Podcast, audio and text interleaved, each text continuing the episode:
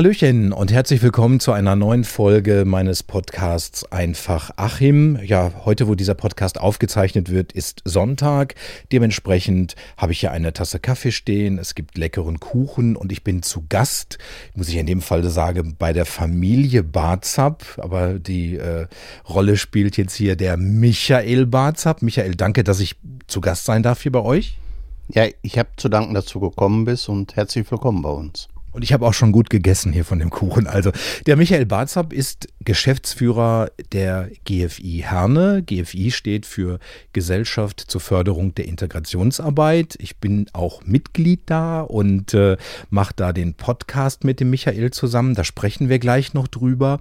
Michael, vor ein paar Tagen habe ich eine Dokumentation im Fernsehen gesehen. Da gab es äh, eine Straßenumfrage des Fernsehens vom Anfang der 70er Jahre, als die Menschen auf der Straße befragt wurden, wie sie mit den Ausländern zurechtkommen. Und so unisono haben alle, die da befragt wurden, gesagt, die müssten wir alle wieder wegschicken. Würde man heute 50 Jahre später so eine Umfrage nochmal machen, glaubst du, wir würden die gleichen Antworten bekommen? Ne, ich glaube von allen nicht, aber von einigen natürlich doch. Äh, aber es ist mittlerweile ja gelungen, hoffen wir wenigstens, dass äh, ja viele das so sehen, dass das eben nicht mehr die Ausländer sind, die oder damals äh, wurde hier viel von Gastarbeitern gesprochen, sondern dass da keine Gäste mehr sind, sondern äh, Hernerinnen und Herner so wie du und ich. Du hast es gerade angesprochen. Ich habe so ein bisschen so das Gefühl, wenn man heute von Ausländern spricht, dann ist das eigentlich eher negativ besetzt. Kann man heutzutage, ich meine, gut, von den Menschen, die hier leben, das sind ja keine Ausländer. Wann spricht man von Ausländern oder gar nicht mehr? Eigentlich gar nicht mehr. Also so der offizielle Sprachgebrauch ist natürlich Menschen mit Zuwanderungsgeschichte, aber natürlich jemand, der äh, keine deutsche Staatsangehörigkeit hat oder so aus dem Ausland kommt, klar kann man Ausländer sagen, aber äh, ja, in Deutschland ist der Begriff ja eher negativ behaftet. Ne? Also ist schwierig, da Begrifflichkeiten zu finden, auch wo ich gerade gesagt habe, Mensch mit Zuwanderungsgeschichte, dann früher hieß das mit Einwanderungshintergrund oder äh, was auch immer. Also wir tun uns, glaube ich, in Deutschland schwer, so ein richtiges Wording dazu zu finden, was irgendwie nicht negativ behaftet ist. Integration ist ja dein täglich Brot. Äh, Herne im Ruhrgebiet, äh, ein Zentrum verschiedenster Kulturen aus aller Herren Länder. Würdest du sagen, dass wir hier im Ruhrgebiet, vor allem auch hier in Herne, die Integration gut auf die Reihe bekommen haben? Ich glaube schon, weil wir in der Herne natürlich oder überhaupt im Ruhrgebiet schon seit Jahren oder Jahrzehnten eine Zuwanderung hatten. Also wir hatten ja Anfang des letzten Jahrhunderts die Zuwanderung aus Polen, die Ruhrpolen, die hingekommen sind und die ja eigentlich jetzt im, äh, im Alltagsleben gar nicht mehr auffallen, weil, ne, vielleicht noch an dem Namen, wenn irgendwo ein Ski dahinter ist oder so, dann fallen die auf, aber ansonsten, ja, wir sind damit umgegangen, schon jahrzehntelang. Viele haben ja auch mit, in Anführungsstrichen natürlich diesen Gastarbeitern, früher auf der Zeche zusammengearbeitet und da war das natürlich selbstverständlich. Jetzt haben wir natürlich auch schon die zweiten, die dritten Generationen, die hier geboren sind, egal ob jetzt mit türkischen Wurzeln oder italienischen oder griechischen. Ähm, und ich meine, da muss man sich ja die Frage gar nicht mehr stellen, ob man die integrieren muss oder muss man einen heute 20-Jährigen, der hier geboren ist, muss man den vielleicht doch noch integrieren? Integrieren eigentlich nicht. Ich glaube, das Problem, was wir haben, ist, ähm, wenn er etwas fremd aussieht oder einen äh, türkischsprachigen Namen hat, wird er in einigen Bereichen nicht anerkannt. Also wir haben so Fälle, wo ich jetzt sagen kann, keine Ahnung, da ist jemand, der 50 Jahre alt ist, der vielleicht nicht hier geboren ist oder doch hier geboren, der eine super, Abi sagt man, Abitur gemacht hat, studiert hat, einen tollen Beruf hat, perfekt Deutsch spricht, also alles das, was die Leute erwarten, aber für viele ist halt immer noch der Türke. Und ich glaube, da könnten wir uns von anderen Ländern so ein bisschen mal abschauen, wo die Leute dann sagen, nee, der ist eben, ja, der gehört zu uns. Ne? Und da ist es leider so, dass da noch ganz viel abgegrenzt wird. Ähm, ist das in anderen Ländern tatsächlich so, dass Nationalitäten oder kulturelle Hintergründe überhaupt gar keine Rolle spielen? Ähm, Und haben wir da wirklich ein Problem mit, wenn uns jemand gegenüber sitzt, die oder der jetzt mutmaßlich äh, andere Wurzeln hat, dass wir da wirklich Vorbehalte haben noch? Ja, ich glaube, es kommt jetzt mittlerweile auch an, in welcher Generation. Also die junge Generation ist wie selbstverständlich äh, so aufgewachsen in der Schule, dass eben da Kinder anderer Nationalität gewesen sind. Da war eben bei uns nicht. Also wenn ich an meine Schulzeit zurückdenke, wir hatten eine Italienerin mit in der Klasse, die aber jetzt auch nicht aufgefallen ist. Also da war eben so und da hat man sich als, als Kind, als Jugendlicher keine Gedanken gemacht. Aber wie gesagt, die jüngere Generation, äh, für die ist das selbstverständlich. Ich glaube, da haben wir nicht das Problem. Es wird irgendwann, hoffe ich, mal noch äh, rauswachsen, dass wir dieses Problem vielleicht mal nicht haben werden, aber äh, ältere Generationen tun sich da vielleicht doch ein bisschen schwieriger mit. Das wollte ich dich gerade gefragt haben, weil ich meine, so bei den, bei den Jungen ähm, beobachte ich, dass das für die tatsächlich völlig egal ist, ne? ob jemand jetzt welche Hautfarbe der hat oder äh, welche Wurzeln der familiär hat, ähm, dann sind es wohl doch vornehmlich so die etwas Älteren, ne? die dann noch Probleme mit haben. Woran könnte das liegen? Ja, man ist eigentlich, ich sag mal, ich bin jetzt 61 Jahre, man ist früher anders sozialisiert worden. Wenn ich mir heute die Gesellschaft angucke, also äh, in meiner Jugend war es noch so, dass die Frauen die Genehmigung vom Mann haben mussten, äh, wenn sie arbeiten wollten, oder äh, dass es verboten war, gleichgeschlechtliche Beziehungen zu haben, ne? also im Strafgesetzbuch. Und heute sind wir mittlerweile schon dahin gekommen, dass, dass es ja auch äh, gleichgeschlechtliche Ehen gibt. Und ja, ich glaube, da sind einfach viele dann gar nicht mehr mitgekommen. Also von diesem alten konservativen Denken, was wir früher hatten, äh, zu dieser ja, weltoffene Gesellschaft, die wir jetzt haben, ist schon schwierig. Für viele. Ja, ein gutes Beispiel, das du jetzt gesagt hast, wenn wir mal zum Beispiel bei den gleichgeschlechtlichen Beziehungen bleiben. Ich glaube, äh, im, im, Koran ist es ja so geregelt, dass es das eigentlich gar nicht geben darf. Das heißt also, wenn man jetzt äh, äh einem Moslem äh, erklären würde, du, was weiß ich, ich bin, lebe mit einem Mann zusammen, dann wird das für ihn ja irgendwie Sünde sein. Wer muss denn da jetzt wen integrieren? Ja, ich weiß nicht, ob wir das unbedingt auf, auf Muslime beschränken müssen, weil ich bin katholisch und in der katholischen Kirche gibt sowas auch nicht. Und äh, aber äh, ich sag für mich, für mich ist das normal, wenn zwei Männer oder zwei Frauen sich lieben, dann sollen die zusammen sein, auch wenn meine Religion da was anderes sagt. Also so offen sollte man sein. Ich glaube, das hängt nicht damit zusammen, ob jemand äh, Muslim ist oder nicht. Ja, aber ich, worauf ich hinaus will, ist das Thema Integration, weil die Frage ist ja, es ist ja schön, dass man Menschen integrieren will, aber es muss ja auch die Bereitschaft da sein. Ich sehe aber auch so ein bisschen die Gefahr, dass wir permanent versuchen, äh, uns alles so zu stricken, wie wir es gewohnt sind und wie wir es haben möchten, ohne andere zu fragen, was sie denn eigentlich wollen. Also ich stelle mir jetzt mal vor, wenn tatsächlich jemand wirklich so aus dieser arabischen Kultur heraus, was ja ein völlig anderer Kulturkreis ist als unser hier, und die leben jetzt hier und ich versuche die jetzt zu integrieren, dann würde ich vielleicht auch sagen, ja Moment, ich lasse mir doch nicht ein Stück meiner Kultur nehmen jetzt von dir.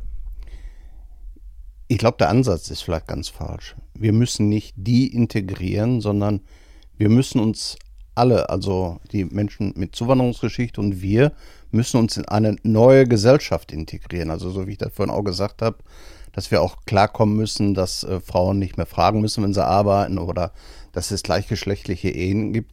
Ich glaube, wir müssen da aufhören, dieses äh, die müssen oder äh, wir müssen, sondern wir müssen zusammen eben gucken, wie wir eine neue Gesellschaft äh, stricken. Und das, was du gesagt hast mit diesen ja, schlechten Beispielen, es ist ja so, es gibt vielleicht einige, die sich nicht integrieren lassen wollen, aber das sind natürlich die, die uns auffallen. Wie ich vorhin schon gesagt habe, diese Fälle, äh, dass Leute hier eine tolle Ausbildung haben, Schulbildung, äh, hier geboren sind, deutschen Pass haben, da gibt es ganz, ganz viele Leute, nur die fallen uns gar nicht mehr auf. Uns fallen immer nur die paar negativen Beispiele auf, von Leuten, die sich nicht integrieren wollen. Ich fand das sehr schön, was du jetzt gerade gesagt hast äh, mit der neuen Gesellschaft, die sich bilden muss. Und da müssen wir ja alle gemeinsam dran mitarbeiten, egal welchen Hintergrund wir haben. Also es ist tatsächlich auch eine Herausforderung an uns, äh, zu sagen, die Welt hat sich verändert und äh, wir müssen einfach dem Ganzen eine Chance geben. Und nur wenn wir gemeinsam an einem Strang ziehen, dann haben wir eine Chance, uns für die Zukunft zu rüsten. Ne? Ja, das ist natürlich klar. Also ähm, Das sind Menschen, die, die hier in unserem Land leben und ich kann ja schlecht sagen, äh, du musst halt jetzt machen, so wie ich will. Das ist jetzt meine Heimat.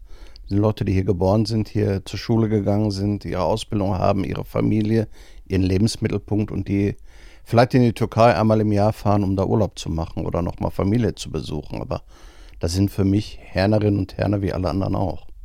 Ein Ort, wo das wunderbar funktioniert, ist bei uns in der GFI. Ich bin stolz, sagen zu dürfen, bei uns in der GFI, weil ich ja auch mit dazugehöre. Im, Im Frühjahr diesen Jahres 2022 ist die GFI 18 Jahre alt geworden, wenn man so will, volljährig geworden. Aber das heißt natürlich nicht, dass sie äh, in den ersten Jahren nur Unsinn gemacht hat, ganz im Gegenteil. Ähm, kommen wir gleich mal auf die Arbeit der GFI zu sprechen. Sag du noch mal bitte mit einigen Sätzen, warum die GFI seinerzeit überhaupt ins Leben gerufen wurde. Die Idee kam von Hüder Verdischan, der war damals Sozialarbeiter bei der AWO und wir hatten, äh, als die GFI gegründet worden sind, ja eigentlich äh, Migranten-Selbstorganisationen, die nur türkisch, marokkanisch, islamisch geprägt waren. Also wir hatten nicht eine, eine Szene wie, keine Ahnung, in einer äh, Unistadt wie Bochum oder so, wo es eine vielfältige äh, Szene an Migranten-Selbstorganisationen gibt und ja, seine Idee war eben, ähm, ja, einen Verein zu gründen, der für alle offen ist, für alle Nationalitäten und ist damals an den Oberbürgermeister Wolfgang Becker gegangen und der hat das Ganze unterstützt und ja, so ist die GFI gegründet worden. Das war eigentlich die Idee dahinter. Also äh, ich habe dir das ja mal privat gesagt, äh, die GFI und du, das ist für mich aus einem Guss. Also für mich bist du die personifizierte GFI. Ähm, und ich meine, seitdem wir uns jetzt so gut kennen, weiß ich ja auch, was du alles leistest für die GFI. Ähm, aber schon davor, als ich von der GFI noch gar nichts wusste, ähm, hast du ja auch immer wieder in den Medien auf der Matte gestanden mit irgendwelchen Projekten und dann hat man überhaupt erstmal wahrgenommen, ah ja, da gibt es eine GFI und was macht diese GFI eigentlich? Und äh, gemacht wurde und wird ja eine ganze Menge. So, was bietet die GFI an? Also unser Motto ist ja, wir verbinden Menschen. Wir wollen, dass Menschen, das hört sich jetzt wieder blöd an, weil wir ja irgendwie jetzt wieder separieren, mit und ohne Migrationshintergrund, jung und alt, miteinander in Verbindung kommen, damit man miteinander spricht und nicht übereinander. Um so vielleicht auch Vorurteile eben abzubauen. Ähm, ja, und dazu nutzen wir vielfältige Angebote, niederschwellige Angebote wie Spielenachmittage, Bastelnachmittage, Kochkurse, Frauentreffs und so weiter. Und ja, um, um so die Menschen miteinander in Verbindung zu bringen. Ist natürlich nicht einfach, weil wir ganz viel von Ehrenamt leben. Das heißt, äh, ja, auch mit dem Podcast, den wir haben, wenn du mal irgendwann sagen würdest, ihr habt da keinen Bock mehr drauf, dann würde ich natürlich auch da stehen und, und so ist das auch. Also man muss immer noch natürlich gucken, habe ich Leute, die, die die ganzen Angebote machen. Im Moment sind wir da relativ gut aufgestellt, können aber immer noch, wenn jemand Ideen hat, helfende Hände gut gebrauchen. Ich klinge mich mal bei dem Podcast ein. Quietschbunt heißt er. Der Name ist ja inzwischen Programm. Und ähm, ich erinnere mich noch sehr genau daran. Ich hatte ja immer Lust, schon einen Podcast zu machen, aber mir fehlte immer irgendwie so ein Thema. Und dann bist du irgendwann mal äh, an mich herangetreten und hast zu mir gesagt, du könntest du dir vorstellen, irgendwie so einen Podcast für die GFI. Und dann haben wir beide uns äh, Gedanken dazu gemacht. Ne? Die, die Idee zu dem Namen Quietschbunt hattest du ein toller Name. Äh, auch äh, das Logo war schnell gefunden mit der grünen GFI-Ente und ganz viel bunt drumherum. Und äh, klar war von Anfang an, wir machen einen Podcast mit Menschen, die in irgendeiner Form und Weise äh, etwas andere kulturelle Wurzeln haben. Also das muss irgendwo immer da drin vorkommen. Und ich glaube, in den fast 50 Folgen, die wir bis heute produziert haben, sind wir dem Anspruch auch immer gerecht geworden und wir haben wirklich tolle Menschen dabei gehabt immer, ne? Ja, das war eigentlich das Schöne daran, dass, dass wir wirklich ganz tolle, interessante Menschen hatten und ich erzähle immer gerne dieses Beispiel, äh, als wir den äh, Kubilay, den jungen türkischen oder türkischstämmigen äh, Menschen hatten, der mit seinem Vater, der ich glaube so alt war wie ich, äh, da war und ich habe, nachdem die Podcast-Folge ja ausgestrahlt war, ihn irgendwann mal gefragt und Kobi, was macht dein Papa so? Und dann sagte er, ach hör auf, meine Schwester, die jammert schon immer, die sagt immer, Abi, jeden Morgen, das Erste, was der Papa macht, ist Tee kochen und danach hört er sich nochmal die Podcast-Folge an. weil er eigentlich so froh war, dass endlich mal jemand da war, der seine Geschichte hören wollte. Er hat gesagt, er ist schon seit den, glaube 60er Jahren hier in Herne und niemand hat sich für ihn und seine Geschichte interessiert. Und ja, das sind so die kleinen Momente, die einen dann stolz machen, wo man ja froh ist, dass man das Ganze macht. Und so haben wir eben ganz, ganz viele andere interessante, was, gut, da muss ich dir jetzt natürlich nicht erzählen, interessante Menschen kennengelernt, die jetzt auch Mitglied in der GFI sind oder uns auf andere Weise unterstützen. Und ja, und da gibt es sicherlich noch ganz viele tolle Menschen, die wir noch in unserer Stadt haben, die, die wir dann noch interviewen können. Und, und viele Themen, die wir haben, wir interviewen ja nicht nur bestimmte Leute, sondern machen ja auch Sendungen zu Themen wie Ramadan, Opferfest, Weihnachten, Ostern, wo wir das dann auch nochmal äh, ne, beleuchten wie, das, wie, wie das da ist. Und ja, ich glaube, die Themen werden uns nicht ausgehen. Und ich finde, das ist auch, wenn wir das so haben, so ein, eine Art kleines Herner Archiv, was wir haben von Menschen, von Zuwanderung in Herne. Äh, und mal gucken, wie viele Folgen wir noch voll kriegen. Weil ich weiß noch, die erste Folge, wie, ja, ich jedenfalls, wie stolz ich da war und gedacht habe, guck mal, ich glaube, das war mit der Brandy, war ja auch eine sehr tolle Folge und äh, ja, ich fand das klasse und jetzt mittlerweile, wie gesagt, wir gehen auf die 50 zu, ist schon Wahnsinn. Ja, also was ich vor allem persönlich selber schön finde, ist, ich habe durch den Podcast, aber auch durch die GFI viele Menschen kennengelernt, äh, die jetzt nicht unbedingt hier geboren wurden in, in, in Herne, sondern habe auch äh, viel Berührung mit anderen Kulturkreisen äh, bekommen, finde das wahnsinnig spannend. Ähm, dieser Podcast ist ja schon etwas sehr, sehr zeitgemäßes und überhaupt äh, die GFI gibt es bei Facebook, die GFI hat eine eigene Internetseite natürlich, die GFI gibt es auch bei Instagram und ähm, man kann, wenn man der GFI folgt, immer Teil auch an den Aktionen haben, die von der GFI stattfinden. Da bist du ja auch die treibende Kraft. Du fotografierst gerne, du hast da Spaß dran äh, zu posten. Und ähm, es gibt ja immer wieder Aktionen, wo dann selber ich bei Insta reingucke und sage, hups, das wusste ich ja gar nicht, dass jetzt gerade das und das ist. Wie kommen denn solche, äh, nehmen wir mal ein, Be nennen wir ein typisches Beispiel, so geht es für eine GFI-Aktion, die jetzt in den letzten Monaten gewesen ist. Oh Gott, also wir haben ganz viel, aber viele Sachen eben, weil du sagst, ich, ich habe das gar nicht gewusst, viele Sachen kommen auch wirklich spontan. Also im letzten Jahr war zum Beispiel, dass wir kooperieren also ein bisschen mit Entsorgung Kerne, dass die Silke Gessler uns angerufen hat und hat gesagt, so, wir haben hier Mitarbeiter, Mitarbeiterinnen, die möchten gerne zu Weihnachten äh, Kindern, die es nicht so gut haben, was Gutes tun und äh, ja, könnte uns da helfen. Und da haben wir natürlich geguckt, wo wir da Kinder finden, haben hinter die Sachen verteilt und das sind manchmal eben so spontane Sachen, spontane Ideen, die da äh, zustande kommen. Und das ist eigentlich auch das Schöne an der Arbeit, dass da nicht immer irgendwie das Gleiche ist, sondern, ne, keine Ahnung, unsere Chiara da mal gesagt hat, ich möchte gerne mal äh, ehrenamtlichen Nähkurs machen in der Flüchtlingsunterkunft an der Ackerstraße. Das haben wir jetzt auch organisiert. Das wird irgendwann jetzt im Dezember sein. Und ja, das sind so diese, diese kleinen spontanen Sachen, die dann auch Spaß machen. Ich erinnere mich noch im vergangenen Jahr an den Weihnachtsstand beim, äh, äh, beim, äh, beim, beim mittelalterlichen Adventsmarkt im Schloss Strünkede. Da sind ja auch äh, sehr schöne Sachen verkauft worden, auch selbstgenähtes von Chiara. Ne? Ähm, das heißt also wichtig auch bei solchen Veranstaltungen, dass die GFI da in irgendeiner Form und Weise auftaucht. Ja gut, das gehört natürlich zur Öffentlichkeitsarbeit. Tu Gutes und rede drüber. Deshalb, äh, wie du gerade gesagt hast, sind wir da in den sozialen Medien auch stark aktiv und versuchen uns auch, soweit es geht, und wir Leute haben uns auch bei Veranstaltungen wie dies Jahr beim Kanalfest oder beim Herkulesfest auch zu präsentieren. Und dann war ja das Herkulesfest beispielsweise in diesem Jahr im Sommer im Schloss Strünkede, wo die GFI ja auch mit einem sehr großen Stand vertreten war und ähm, ja auch sehr viele Menschen äh, auf den Stand zugesteuert sind. Nicht nur wegen der leckeren Waffeln, denke ich, ne? Nein, weil da auch nette Menschen waren.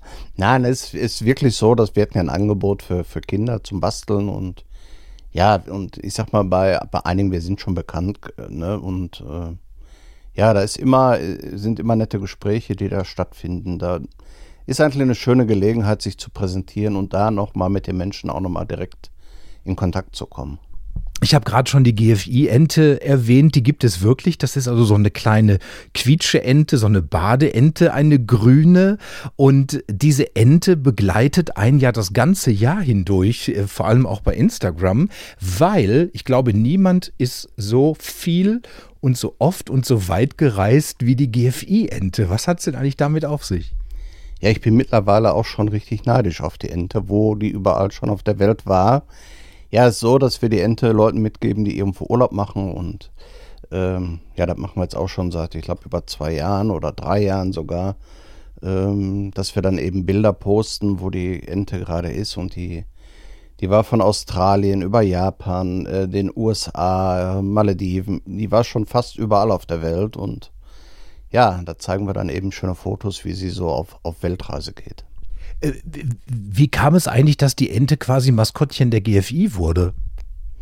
Das war durch Zufall. Also wir haben ja geguckt, irgendein Maskottchen müssen wir finden. Dann kam plötzlich die Ente, die wir hatten und ja, irgendwann natürlich auch die Idee, äh, die auf Reise zu schicken. Und jetzt kommen mittlerweile viele Leute, die sagen, ach, ich fahre da und da in den Urlaub, kann ich eine Ente haben, um die dann eben mitzunehmen. Und ja, es macht einfach Spaß und wie gesagt, äh, heutzutage mit den sozialen Medien ist halt auch sehr schön. Dann bekomme ich Fotos aus der ganzen Welt über WhatsApp geschickt und kann die dann eben, auch wenn ich hier mal auf der Couch liege, schnell posten, um die Leute daran teil teilnehmen zu lassen.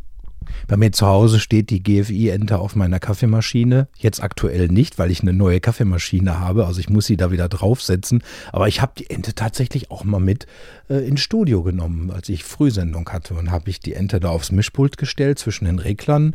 Und dann durfte sie sich da umgucken. Und die Ente gehört für mich einfach dazu. Ich glaube, wenn ich jetzt in meine Küche käme eines Morgens und die grüne Ente wäre nicht mehr da, mir würde da irgendwie was fehlen. Apropos fehlen, das Jahr 2022 ist bald bald rum.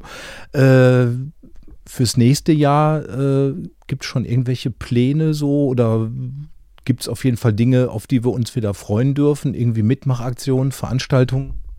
Wir werden im Januar, Termin weiß ich jetzt auswendig leider nicht so genau, so eine, äh, ja, ein Benefiznähen machen. Und zwar nähen wir auch schon seit, ich glaube, über zwei Jahren Kinderkleidung ähm, für das Augusta Krankenhaus in, äh, in Bochum und ähm, ja, da, da haben wir ganz viele Frauen, die dann äh, Kinderkleidung nähen. Wir gucken da auch nicht, ob da jemand, der dann äh, da ist, reich oder arm ist, sondern jeder, der da ein Kind bekommt, kann sich dann was aussuchen im Augusta Krankenhaus, weil es eben auch recht viele Leute gibt, so wie wir von, von den Ärzten und den, den Schwestern hören, die ja nicht viel Geld haben und für die das wirklich schön ist. Wir haben da auch schon positive Resonanz bekommen.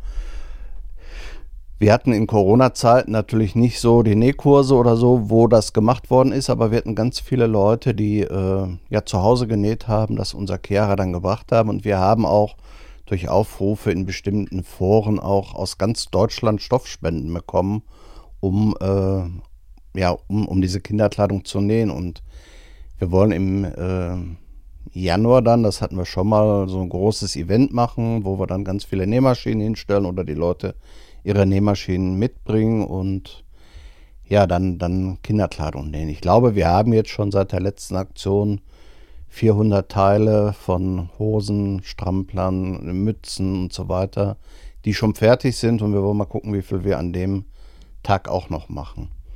Dann werden wir noch ein Benefizessen machen zugunsten der GFI, weil ich muss natürlich auch sagen, als gemeinnütziger Verein durch Corona sind wir natürlich auch gebeutelt, weil zwei Jahre lang überhaupt nichts ging, keine Veranstaltungen äh, gemacht werden konnten, wo man mal ein bisschen Einnahme hat, aber die Fixkosten, Miete und so weiter, Versicherung und und und laufen natürlich trotzdem weiter. Und ja, das wollen wir auch noch machen. Und dann müssen wir einfach sehen, dass wir so die normalen Angebote, Frauentreff, äh, die Nähkurse werden weiterlaufen. Und ja, ich habe ja gesagt, viele Sachen, die dann etwas größer sind, werden dann spontan kommen. Nächstes Jahr müssen wir uns auch schon mal Gedanken machen.